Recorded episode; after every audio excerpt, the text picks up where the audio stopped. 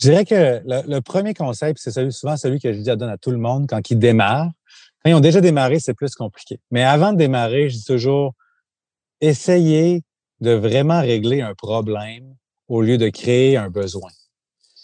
Puis, parce qu'on est là, on est dans cette ère-là aujourd'hui, dans une, ère de surconsommation, une ère où il y a tellement de problèmes criants dans notre société que si tu règles un problème avec ton projet, ben, il y a des bonnes chances que ça va être plus facile d'en parler il y a des bonnes chances que tu vas avoir la, meilleure rétention d'employés parce que les gens vont être fiers de travailler là parce que tu règles un vrai problème de société.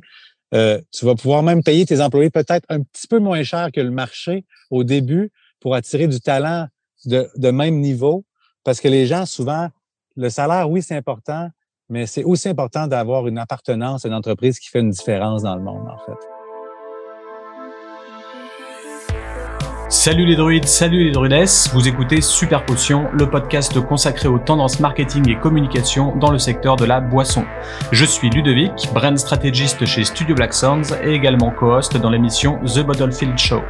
Mon travail consiste à apporter de la clarté aux entrepreneurs et marques de boissons et les aider à se différencier par la stratégie et le design.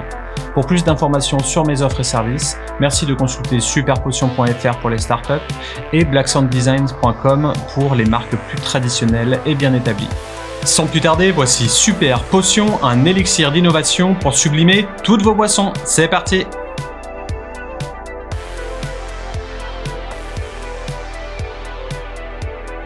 Alors le thème d'aujourd'hui, comment fédérer une communauté autour d'une mission? Alors créer une super potion, c'est passionnant, c'est génial, mais ça ne suffit pas pour en faire une entreprise ou une marque pérenne, forte et qui fédère. Euh, il est également indispensable d'avoir un background et un storytelling convaincant et de vous poser les questions suivantes. Pourquoi est-ce que vous fabriquez cette potion? Comment avez-vous commencé? Pourquoi votre histoire est-elle importante? Par exemple, Loop Mission se positionne comme étant des sauveurs de fruits. Donc, c'est une entreprise québécoise qui brasse et distille différentes boissons alcoolisées et non alcoolisées autour d'un sujet fort et d'actualité, la lutte contre le gaspillage alimentaire. Donc, ils mettent plus en avant leur mission et le pourquoi de leur entreprise plutôt que leurs produits aussi bon soit-il. Donc smoothie, kéfir, soda probiotique, bière, gin, savon, ils produisent de tout autour d'un concept unique et éco-responsable. Donc c'est une très belle idée avec un concept simple, redonner de la valeur aux aliments rejetés en les transformant en produits extraordinaires. Donc je suis très heureux aujourd'hui de recevoir David Côté, le cofondateur de Loop. Allô David? Salut David Vraiment ravi de t'avoir parmi nous parce que je fais souvent l'éloge de Loop auprès de mes clients et de ma communauté pour votre stratégie de positionnement que je trouve vraiment euh, innovante et fédératrice. Merci, c'est cool. En fait, euh, j'ai bien aimé l'intro. J'aurais pas pu mieux euh, faire une intro que soi. Tu es, rendu bon à faire les intros, c'est bien. ah ben, j'ai mis un petit peu de temps. Hein. Je, un petit travail journalistique là qui m'a pris un peu de temps. alors, pour commencer tout simplement, est-ce que tu peux te présenter à nos auditeurs rapidement? Oui, certainement. David Côté, cofondateur et super-héros chez Loop Mission. Euh, on a parti le projet il y a quatre ans et demi. Et puis, euh, puis voilà, on est super excités. Je peux répondre à toutes les questions. J'ai aucune, aucun filtre. Fait que tu peux me poser les questions, même, même les plus dures, là, je vais y répondre. Génial. Alors, pour rentrer dans le vif du sujet, au Canada, 56% des aliments sont jetés plutôt que consommés. Est-ce que Loop est né de ce constat? Oui, 150% euh, On est né d'un problème, en fait. Euh, moi, avant, j'avais une, compagnie de, kombucha aussi, fait que j'étais déjà dans le breuvage. Euh, j'étais en restauration aussi avant ça. Et puis, le gaspillage alimentaire en restauration, on le voyait à tous les jours. On achetait la, la moitié des, salades que les gens mangeaient pas dans leur assiette. Puis, puis j'ai eu, un, appel, en fait. Le projet a commencé parce que j'ai eu un coup de téléphone d'un client à moi que je connaissais pas, mais c'était quelqu'un qui tripait sur nos produits au Québec. Puis il m'a dit euh, ben voilà, je tripe sur tes produits, puis j'aimerais ça que tu nous aides parce que on jette 16 à 20 tonnes de fruits et légumes par jour. C'est là que je me j'ai dit pardon. Est-ce que tu peux répéter ce que tu viens de dire? Je, pense que tu t'es trompé. Je pense que peut-être tu voulais dire des kilos, peut-être. Puis il dit non, non, on jette vraiment 16 à 20 tonnes de fruits et légumes par jour dans un seul entrepôt de fruits et légumes à, Montréal. Et puis là, j'ai eu le. J'y ai pas cru, en fait. À ce moment-là, j'y croyais pas vraiment. Fait que j'ai visité son entrepôt. Puis quand il m'a montré les fruits et légumes, il y a une différence entre entendre des statistiques puis le voir en vrai. Quand j'ai vu les fruits et légumes qui jetaient cette journée-là, j'ai, capoté. J'ai eu des frissons sur les bras. J'ai, puis j'ai décidé, OK, je quitte tout. Puis je pars loup à temps, à plein. C'est parti, on fait le projet. Fait que j'ai vendu ma chaîne de restauration, j'ai vendu une partie de mes actions dans ma compagnie de kombucha. Julie, qui est ma partenaire, qui, elle, qui était en développement durable avant dans des plus grandes entreprises, elle a vendu sa maison. Puis elle a dit, let's go, on part la business ensemble, on, fait ça euh, full throttle, comme on dit. Puis c'est comme ça que, le projet est parti, en fait. Ok, génial. Bah, tu vois, tu me fous des frissons en en parlant. Il y a vraiment une dimension euh, éco que, je trouve euh, vraiment euh, géniale. Donc, félicitations. Alors, avant de continuer l'émission, on va lancer le petit quiz habituel. Ça s'appelle le super quiz. Pour rappel, tu dois répondre le plus rapidement possible aux questions suivantes en choisissant une seule réponse. Est-ce que tu es prêt? OK, je suis prêt. C'est parti. Jus ou kéfir de fruits? Kéfir de fruits. Euh, bière sour ou bière milkshake? Bière sour. Rond, triangle ou carré? Rond. Français ou anglais? Anglais. Skate ou golf? Skate. Euh, désolé pour celle-là, j'étais obligé. Garou ou Céline Dion? Euh, oh shit, c'est la seule que je ne sais pas. C'est fou, non? Euh, moi, je vais dire euh, Garou. ok, désolé pour celle qui arrive encore. Calice ou Tabernac? Ah, Tabernac, for sure. ok. Guns N' Roses ou Public Enemy? Public Enemy. Game Boy ou PlayStation? Game Boy. Et pour terminer, en film canadien, Crazy ou Starbuck? Crazy.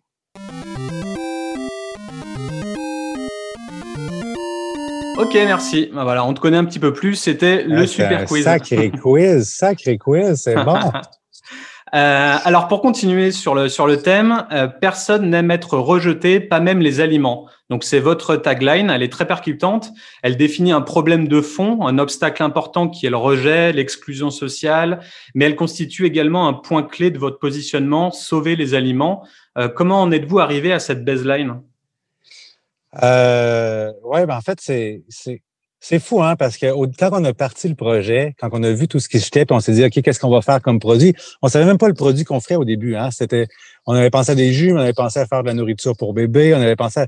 Parce que le produit était secondaire pour nous, un peu comme tu l'as dit à l'intro. Mm-hmm. Euh, l'important, c'était de réduire le, gaspillage de façon rapide.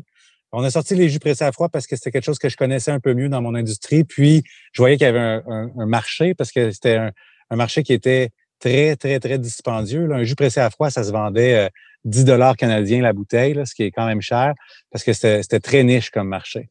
Puis on s'est dit, ben, on pourrait, le, en ayant notre modèle d'affaires, vu qu'on va payer moins cher nos, fruits et légumes, on va pouvoir réduire le prix puis avoir, tu sais, démocratiser un produit qui est trop cher en ce moment.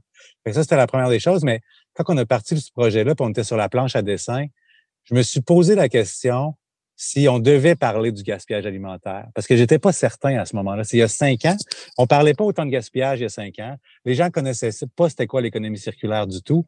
Euh, puis on s'est dit, ben on va avoir un avantage compétitif grâce à notre modèle d'affaires.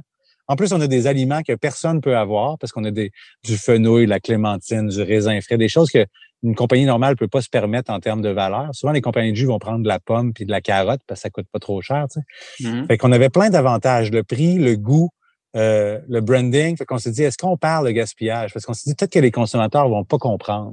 Peut-être que le consommateur va penser qu'on utilise des fruits et légumes plus bons ou ben, moisis ou que ça, la qualité va être diminuée vu qu'on sort des aliments qui sont moins bons.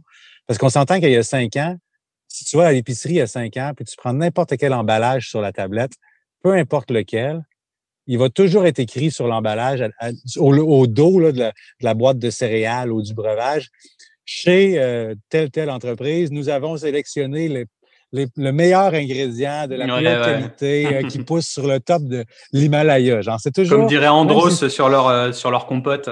Voilà, exactement. Même si c'est un sac de chips cheap là, tu sais, qui valent pas cher, bon marché, il va quand même être écrit qu'ils prennent les plus belles patates au monde. Tu sais. Fait qu'on avait quand même une certaine crainte que le consommateur comprendrait pas notre message. Puis, écoute, Ludovic, si on avait pris cette direction-là, ça aurait été la pire erreur au monde. On n'aurait pas eu de bon brand, on n'aurait pas eu la croissance fulgurante qu'on a eue, on n'aurait pas eu du marketing gratuit par des ambassadeurs qui arrivent de nulle part parce qu'ils tripent sur notre mission. On n'aurait rien eu de ça. On n'aurait pas eu la, campagne médiatique qu'on dirait qu'on a payé des millions de dollars avec une agence PR alors qu'on n'a pas payé personne. On n'a pas d'agence PR tout ça est arrivé parce qu'on a décidé de mettre notre mission de l'avant avant tout, en fait. On s'est dit non, on va pas, on va pas le cacher. On va dire à tout le monde que c'est ça notre mission pour vrai parce que c'était ça la mission. Fait qu'on va en parler. On va le parler haut et fort, puis on va le faire pour vrai. On va ouvrir les dessous. On va filmer notre usine pour montrer aux gens qu'est-ce qu'on fait. Puis ça a été un home run. C'est ça qui a fait que la compagnie, elle, est où elle est où elle est aujourd'hui, en fait. OK, top. Et du coup, vous vous qualifiez d'équipe de, sauvetage euh, et vos accomplissements sont déjà nombreux. Est-ce que tu peux nous dire quel impact environnemental vous avez eu jusqu'à maintenant?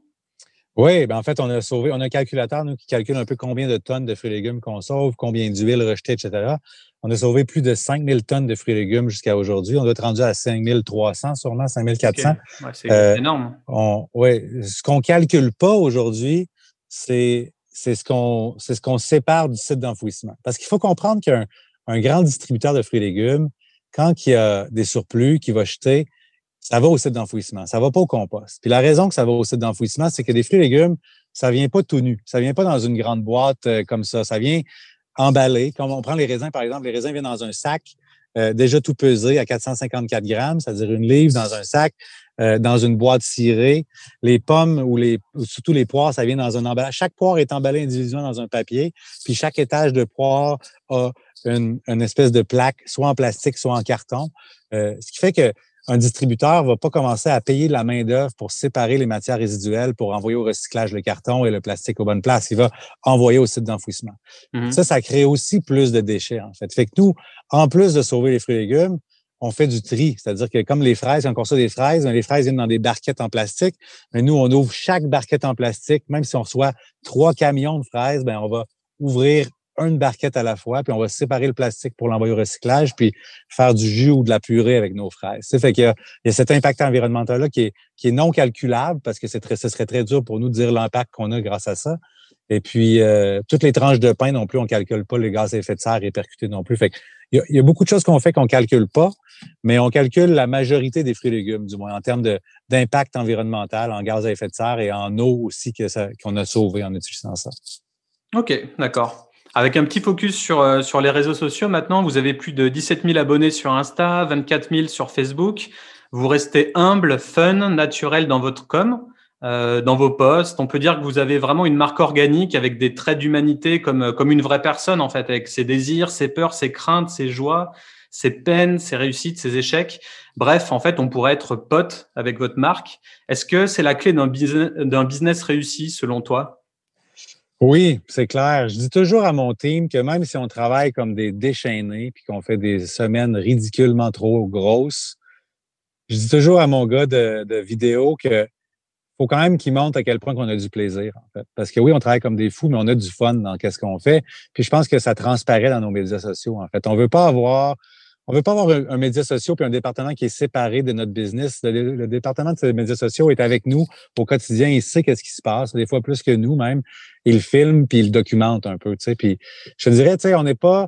Si je compare les entreprises en food en général dans notre industrie au, Québec, parce que c'est à eux que je peux mieux le comparer, parce que c'est la même démographie, euh, je dirais pas qu'on a euh, une croissance fulgurante sur nos médias sociaux en termes de following ou en termes d'adeptes mais je dirais que notre following est, est solide. sais, les gens qui nous suivent, ils nous suivent pour vrai, en fait. sais. Puis, j'ai jamais dit à ma gang que notre but, c'est d'avoir le plus de followers possible. Puis, on le voit, il y a des compagnies que je sais pas comment ils font, mais ils passent de zéro à 50 000 followers en deux ans. Ah, ben, on sait comment ils font. Hein. C'est du fake. C'est acheté, ils dépensent peut-être 20 000 balles et puis. Euh... Et puis, ils ont je ne sais pas comment ils font, en tout cas. C'est ça. Moi, nous, on fait pas ça. Puis, je, regarde notre following, puis souvent, je me compare, puis je me sens mal. Je suis comme, coudon, qu'est-ce qu'on fait de pas correct? Euh, comment ça se fait que ça grandit pas aussi vite que les autres? Mais en même temps, ça nous dérange pas parce qu'on sait que les gens qui nous suivent nous suivent pour vrai. Tu sais. Puis souvent, on a tendance à penser que notre following a une répercussion sur les ventes. Puis souvent, je vois beaucoup de gens qui sont tellement pris dans un carcan à se dire Ah, il faut qu'on ait le plus de following possible. Mais en fait, en fait, moi, j'ai pas l'impression que mon following est une corrélation sur mes ventes. Alors là, pas du tout. C'est pas parce que j'ai plus de followers que je vais nécessairement en vendre plus. Mes ventes vont beaucoup plus vite que mon following, en fait. bah, tant mieux pour vous parce que ça reste le, principal. Mais c'est vrai que généralement, ça donne euh, une vision quand tu arrives direct sur la page et que tu vois beaucoup de followers. Tu as la première vision qui dit Ah ouais, c'est bien suivi. Et après, quand tu vois le taux d'engagement, qu'il y a peut-être 100 personnes qui like alors que tu as euh, je sais pas, 10 000, 20 000 followers, tu vois que le taux d'engagement est vraiment pas top et tu te doutes que c'est pas du vrai. Mais du coup, vous avez vraiment des gens qui vous suivent et vous avez également une très bonne culture de marque. On peut le voir en vidéo dans votre rubrique euh, Behind the Loop. J'en ai regardé quelques-unes, je me suis bien marré, notamment celle avec le skate du coup, euh, la collaboration avec Vance. Est-ce que c'est important du coup pour vous cette culture de marque vraiment? Ah, c'est clair. Puis on ne trouve jamais qu'on en fait assez. J'ai toujours envie qu'on en fasse plus parce que c'est là qu'on a le plus de fun, c'est là qu'on a du plaisir, que, qu'on partage au monde. C'est là qu'on a le meilleur feedback de notre communauté qui nous suit aussi. Quand on fait des vidéos comme ça, puis qu'on parle de ce qui se passe à l'intérieur, puis qu'on est vulnérable, puis qu'on dit vraiment ce qui se passe, c'est, là qu'on a des frissons, puis qu'on a, c'est là qu'on sent qu'on a, on fait vraiment une différence, en fait. C'est dans ce temps-là que je suis le plus fier puis que je me couche le plus satisfait le soir, tu sais. Fait que, faut, faut qu'on, c'est une discipline, en fait, de trouver les moments pour continuer à faire ça. Tu, sais. tu vois, vendredi passé, on s'est rassemblés puis on a fait une cabane à sucre chez nous. Ben, pour les Français là, qui ne savent pas, une cabane à sucre, c'est quand on, euh, qu'on perce les érables, puis qu'on cire l'eau, puis qu'on on bouille ça, puis ça fait du sirop d'érable. OK. Euh, fait qu'on a fait ça chez nous avec l'équipe, puis on a pris le temps, on a pris une journée complète à ce que l'équipe soit chez nous, puis qu'on ait du fun ensemble, en gardant la distanciation sécuritaire, bien évidemment. Et puis, euh, a, honnêtement, on n'avait pas le temps de faire ça. honnêtement, on ça, c'est le fait qu'on a, a un peu euh, hypothéqué des rencontres et d'autres choses à plus tard, qui, nous a, met un peu plus dans la merde la semaine d'après, mais c'est ce qui fait que ça nous donne du carburant pour continuer après. Mmh. Ouais, bah vous, vous, avez bien, vous avez bien compris comment fonctionne euh, la marque. Hein, c'est génial. Tout ce que tu me dis, c'est tout ce que je mets en place moi de mon côté et tout ce que je, je clame haut et fort à, mes clients. Euh, et du coup, quels seraient tes conseils pour une entreprise ou une startup qui se lance en 2021 Je dirais que le, premier conseil, c'est souvent celui que je donne à tout le monde quand ils démarrent. Quand ils ont déjà démarré, c'est plus compliqué. Mais avant de démarrer, je dis toujours essayez de vraiment régler un problème au lieu de créer un besoin. Puis, parce qu'on est là, on est dans cette ère-là aujourd'hui, dans une, ère de surconsommation, une ère où il y a tellement de problèmes criants dans notre société que si tu règles un problème avec ton projet, ben il y a des bonnes chances que ça va être plus facile d'en parler. Il y a des bonnes chances que tu vas avoir de la, meilleure rétention d'employés parce que les gens vont être fiers de travailler là parce que tu règles un vrai problème de société. Euh, tu vas pouvoir même payer tes employés peut-être un petit peu moins cher que le marché au début pour attirer du talent de, de même niveau parce que les gens, souvent, le salaire, oui, c'est important, mais c'est aussi important d'avoir une appartenance à une entreprise qui fait une différence dans le monde, en fait. fait ça, c'est notre expérience à l'eau beaucoup. Euh, puis, surtout, surtout, tu vas avoir, tu vas être moins crevé après trois ans parce que tu vas sentir que tu as un vrai purpose. Tu vas sentir que tu fais une différence. Tu sais. Fait que tu vas avoir envie de te lever le matin puis de continuer à travailler. Mmh. Puis, en plus de tout ça, en plus, tu vas investir moins en marketing parce que les gens vont vouloir parler de toi parce qu'ils vont avoir, avoir un extra step. C'est pour nous, à Loop, il y a plein de jus sur la tablette. Hein. On n'est pas les seuls, il y a beaucoup de compétiteurs sur la tablette. Mais les gens, quand ils prennent notre bouteille, ils n'ont comme aucun compromis à faire. Le prix est meilleur, ou du moins, ou, il est le même que la catégorie. Le brand est attirant, ça goûte bon, mais en plus, on, on, on, répond à un besoin plus grand que le besoin individuel de boire un bon jus. Ce fait que le consommateur, lui, si tu achètes un jus pour ton besoin primaire de boire un jus, c'est très rare que tu vas en parler à tes collègues de travail ou que tu vas prendre une photo avec ton jus puis tu vas le poster sur ton Instagram.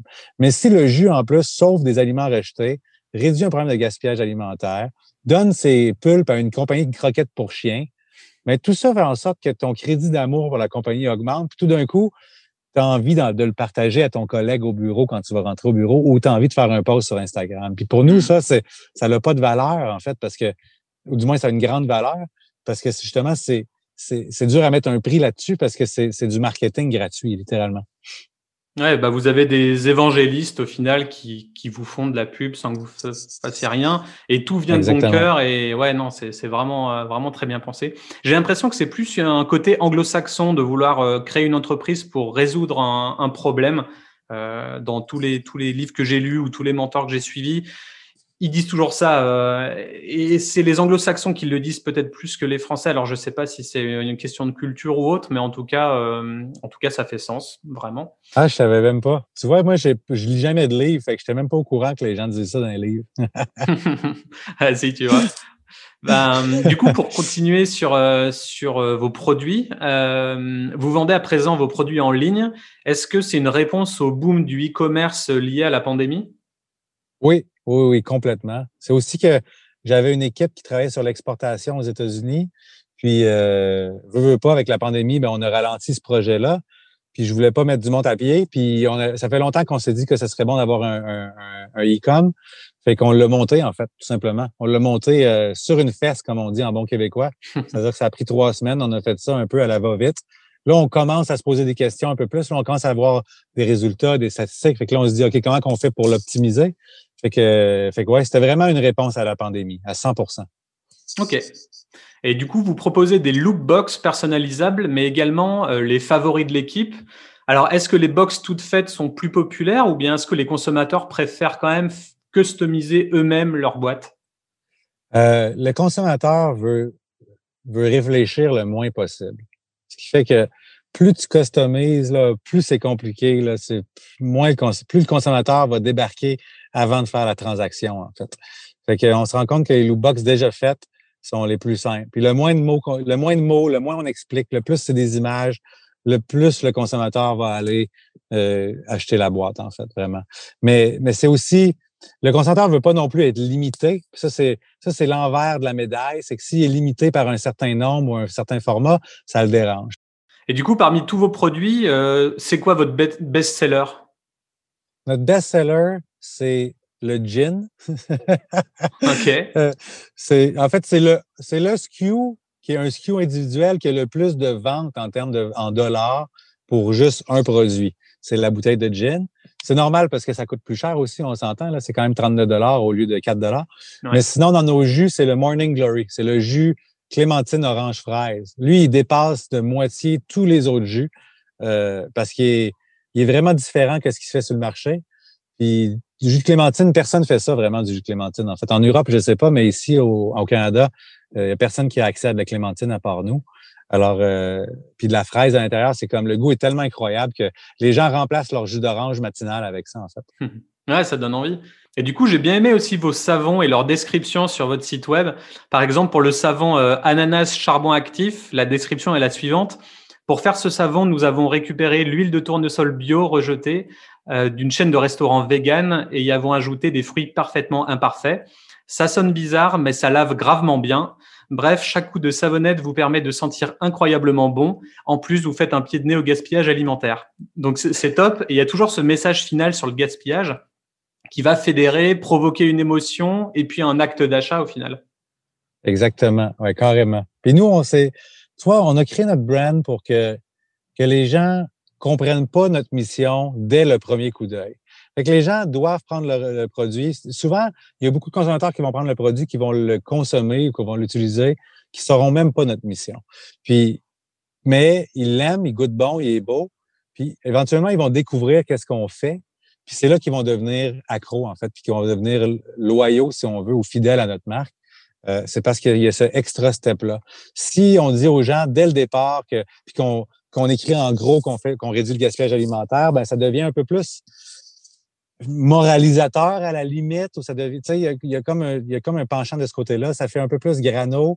Puis ça fait ça éveille aussi tout de suite la personne qui se dit ah c'est peut-être moins bon vu qu'ils ont sauvé des aliments. Alors que maintenant vu que le brand est, est coloré, il est attirant, il goûte bon, puis que c'est le c'est la deuxième chose que tu découvres en tant que consommateur, mais c'est comme pour nous c'était c'était le bon euh, c'est la bonne séquence en fait pour aller mmh. chercher le consommateur. Et du coup, est-ce que tu arriveras à quantifier le nombre de gens qui viennent euh, et qui restent chez vous bah, pour le branding en premier lieu ou euh, par la mission? J'ai aucune idée. Ça, c'est la partie qu'on est vraiment pourri. C'est à savoir quantifier les choses.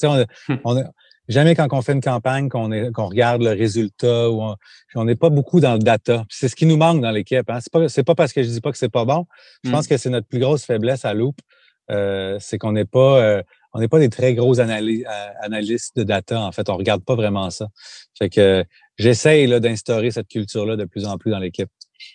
Ok, d'accord. Ah bah vous faites déjà tout le reste très bien, donc euh, il, faut bien qu'il y ait un petit un petit step à, améliorer hein, au final. oui, c'est clair. du coup, vous avez euh, énormément de produits différents, donc euh, des, des, jus, des smoothies, des sodas, des kéfirs, bières, savons, gin. Si ça continue, Loop va bientôt de, bientôt devenir une épicerie fine militante, non? Est-ce qu'il y a y une limite à la quantité de nouveaux produits Loop? Il y a absolument aucune limite. C'est ce qui est complètement incroyable avec notre business model, c'est qu'on n'est pas du tout lié à une catégorie. Puis ce qui est génial aussi, c'est que plus on grandit dans des catégories différentes, plus on est complètement sécurisé devant les imprévus de l'industrie. C'est-à-dire que si c'est tout d'un coup le jus a une mauvaise réputation, puis le monde commence à arrêter de boire du jus, ben tout d'un coup parce que j'ai développé autant de catégories, ben cette branche-là est moins.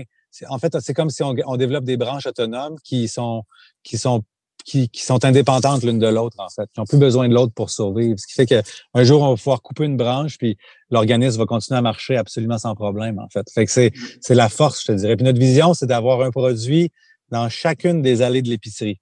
Fait que l'idée, c'est qu'on soit dans l'allée du congelé, dans les spiritueux, dans les bières, dans les produits fermentés, dans les fruits et légumes, euh, dans les produits secs au centre de l'épicerie, euh, dans les craquelins éventuellement. Fait qu'on fait qu'on travaille pour être dans chacune de ces catégories-là, en fait.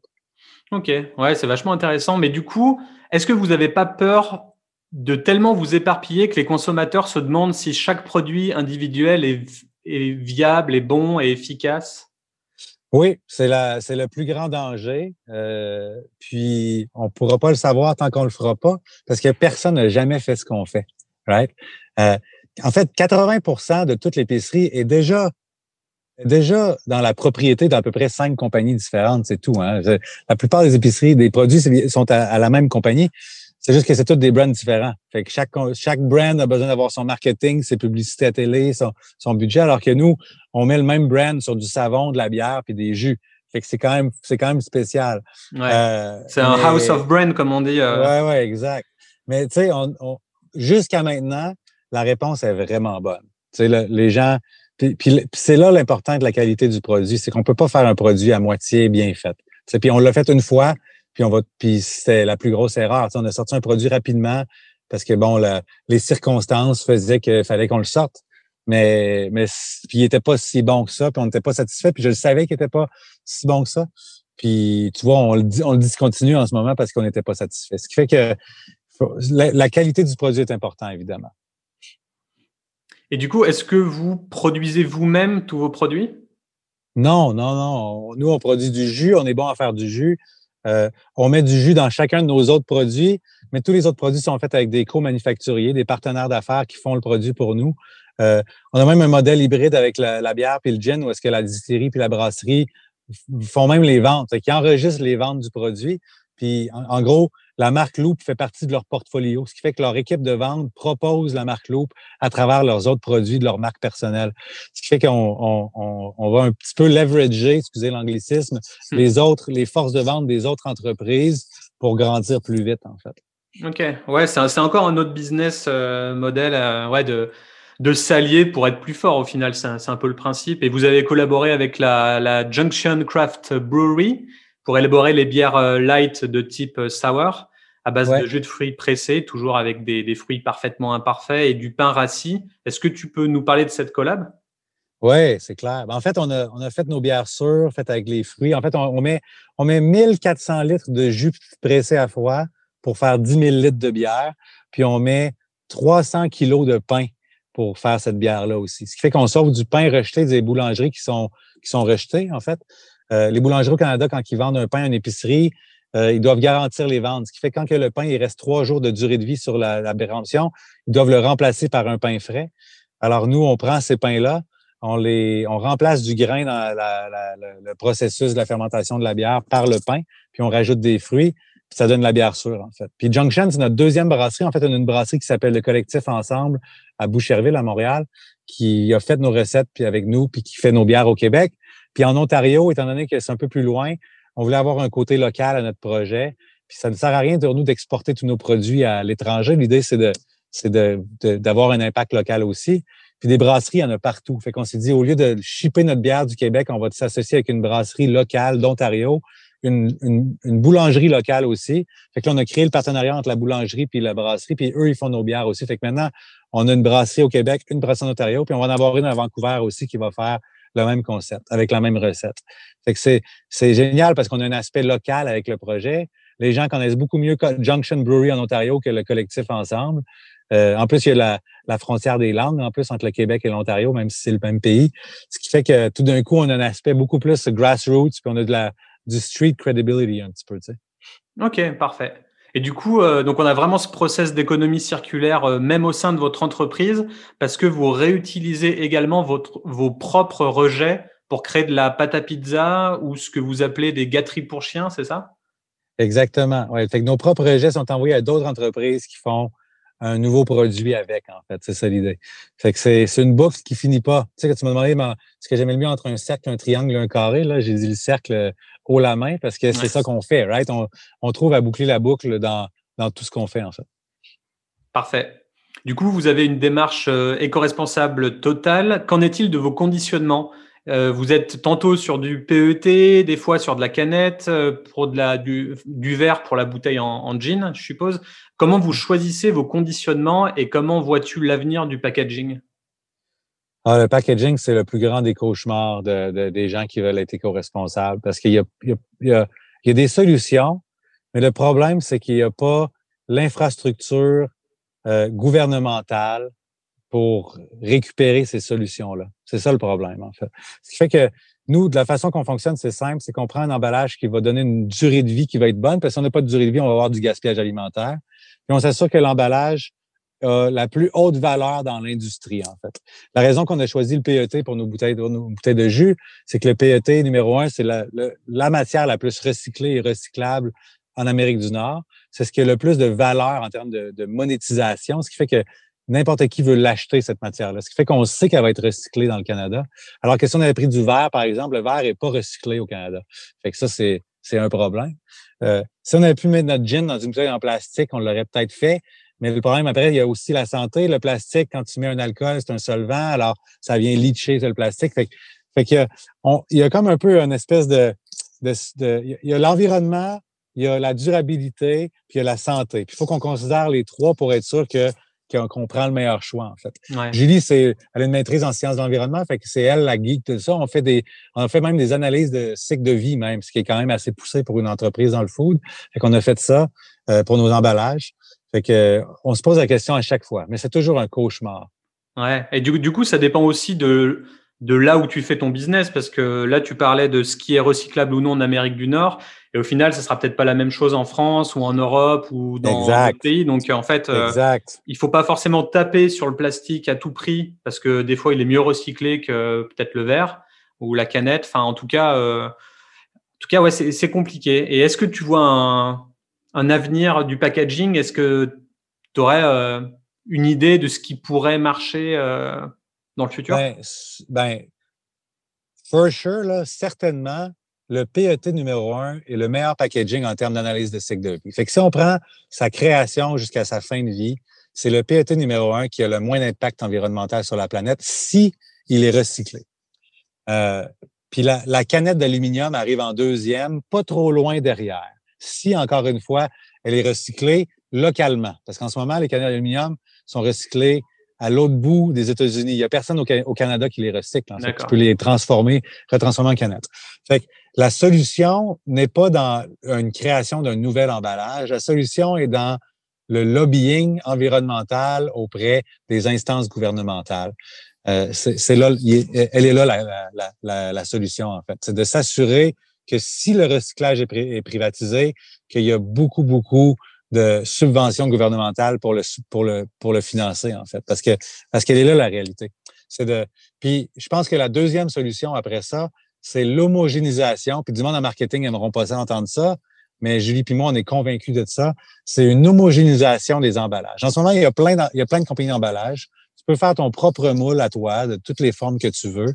Puis ça ça crée un gros problème pour les institutions de recyclage, de recyclage, en fait. Parce que plus il y a des emballages différents, de formes différentes, plus la machinerie est impossible à créer pour pouvoir recycler.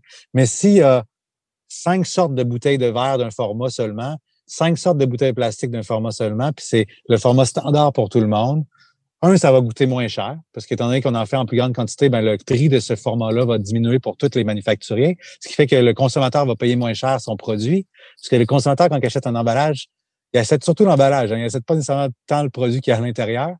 Euh, fait, que, si on homogénise le, les, les, puis on légalise un peu, puis on crée une loi sur le nombre d'emballages disponible sur le marché pour les manufacturiers, mais tout d'un coup, on vient de régler un sacré gros problème, vraiment un gros problème, parce que tout d'un coup, on peut bien le recycler, donc la valeur augmente sur le marché, ce qui fait que tout le monde va pouvoir recycler le produit si on veut. Fait que ça, c'est un peu mes deux solutions, en fait. Qui sont une solution en soi. Et ça, fait écho avec euh, ce que je voulais dire juste après, c'est qu'au final, moi, j'ai connu le loop parce que j'ai lu un post sur euh, Packaging Strategist ou un, ou un blog comme ça qui parlait de loop, mais qui n'était pas euh, votre marque à vous. Et en fait, c'était c'est un, une initiative qui a été mise en place par TerraCycle, qui est leader mondial dans le traitement des déchets qui a présenté ce, ce, service en janvier 2019. Et en fait, Loop, c'est une plateforme de e-commerce qui a convaincu 25 multinationales de s'impliquer dans le grand retour de la consigne euh, en développant plein de nouveaux emballages durables.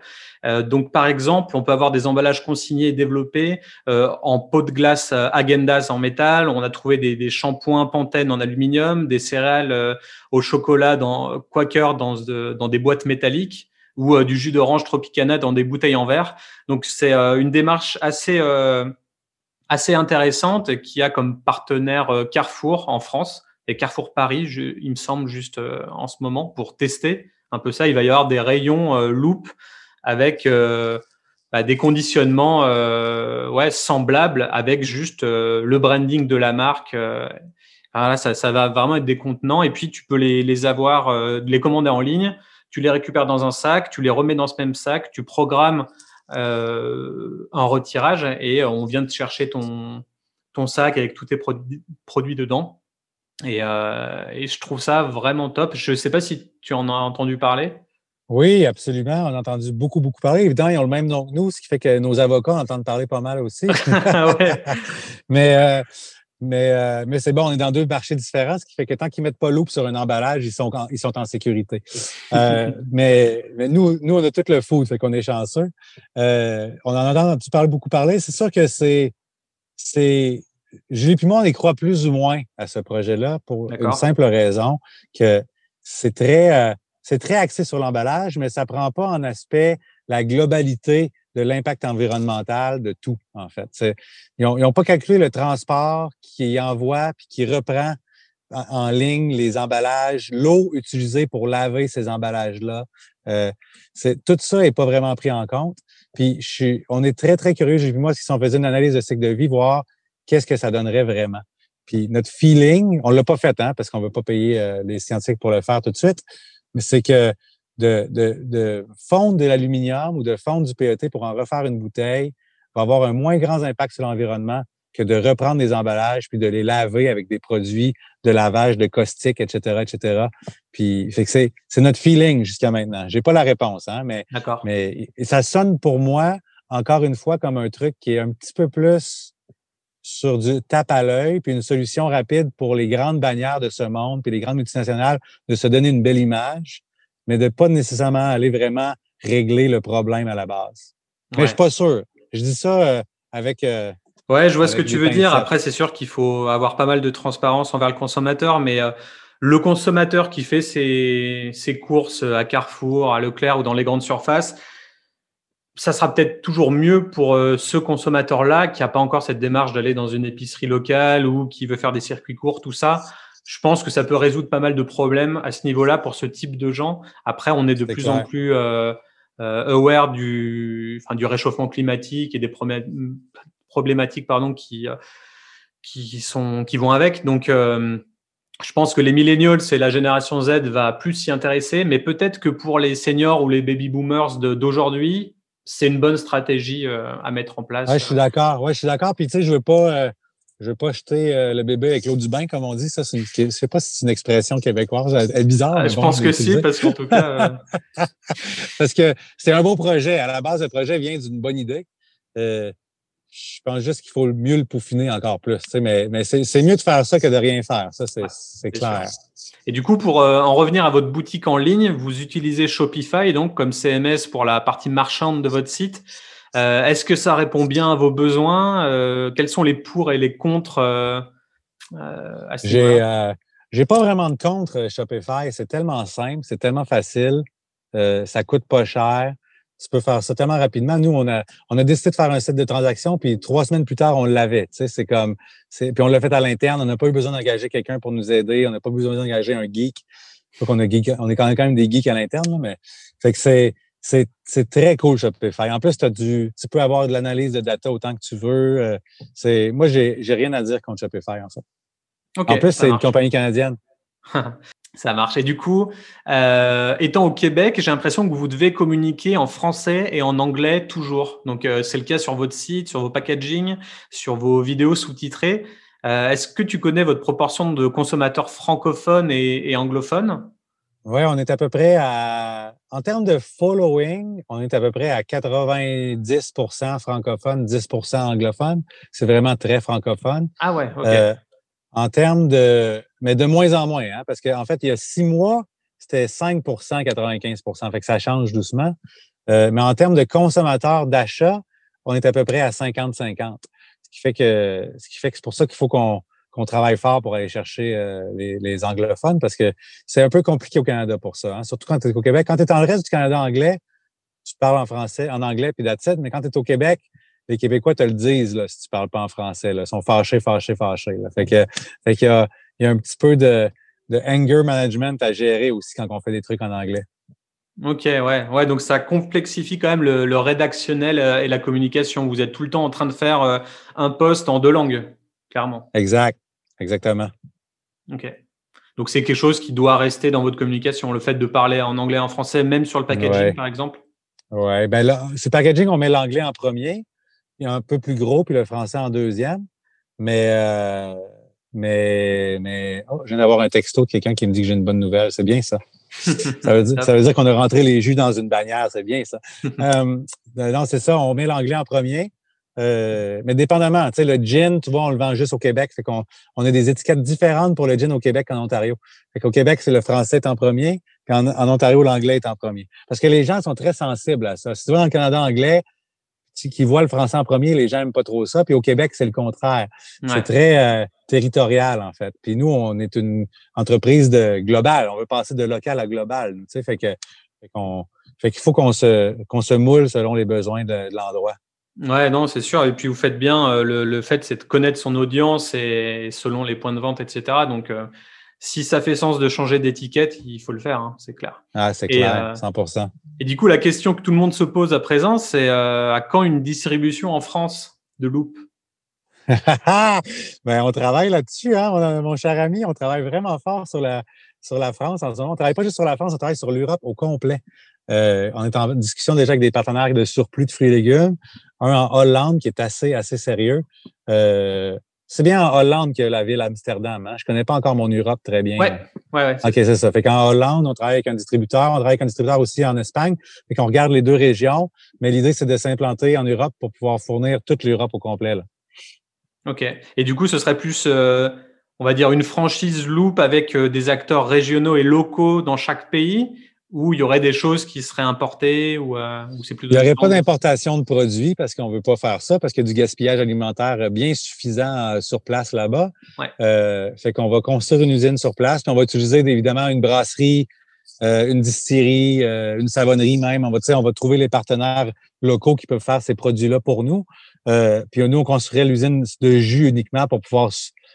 Parce que le jus est vraiment au centre de tout. Hein. Il faut qu'on puisse transformer les fruits et légumes, qui est une matière première qui est qu'on doit transformer rapidement quand on a les surplus. Fait que nous, on est, on est, on est bon à faire ça, mais tous les autres produits, ben, on va trouver des partenaires qui vont nous aider à les faire. En fait. Donc du coup, si parmi les auditeurs du podcast, il y a des brasseries, euh, des, des, vignobles ou des euh, distilleries qui peuvent vous envoyer des messages et qui euh, pourraient être partenaires en France. C'est le temps de m'appeler. C'est le temps de m'appeler. Ok. Ok, bah top. Bah Call to action, appelez euh, Loop maintenant pour un potentiel partenariat quand, euh, quand ils seront sur, euh, sur le territoire français. Donc avant de, de terminer, est-ce que tu peux nous rappeler les différents réseaux sociaux sur lesquels on peut trouver Loop? Oui, on est sur Instagram, on est sur Facebook, c'est nos deux principaux. On va être sur Pinterest très bientôt, toujours sous l'appellation Loop Mission. On a aussi un nouveau brand qui sort qui s'appelle Loop Parallèle. Instagram vient juste d'être lancé aujourd'hui. Euh, fait que vous pouvez nous trouver là-dessus aussi, Loop Parallèle. OK, parfait. Eh ben, on va finir avec notre petit cri de ralliement. Super Potion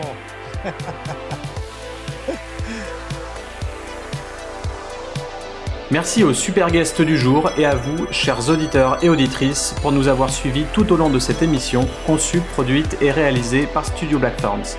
Pour plus d'articles et de conseils sur le secteur, ça se passe sur le blog de mon studio, accessible à l'adresse blackthornsdesign.com/blog. Si vous avez apprécié le thème du jour, n'hésitez pas à le partager sur Facebook et LinkedIn, vous abonner sur Spotify ou encore laisser un commentaire et des étoiles sur Apple Podcast. C'était Ludovic à l'antenne, à la prochaine, ciao ciao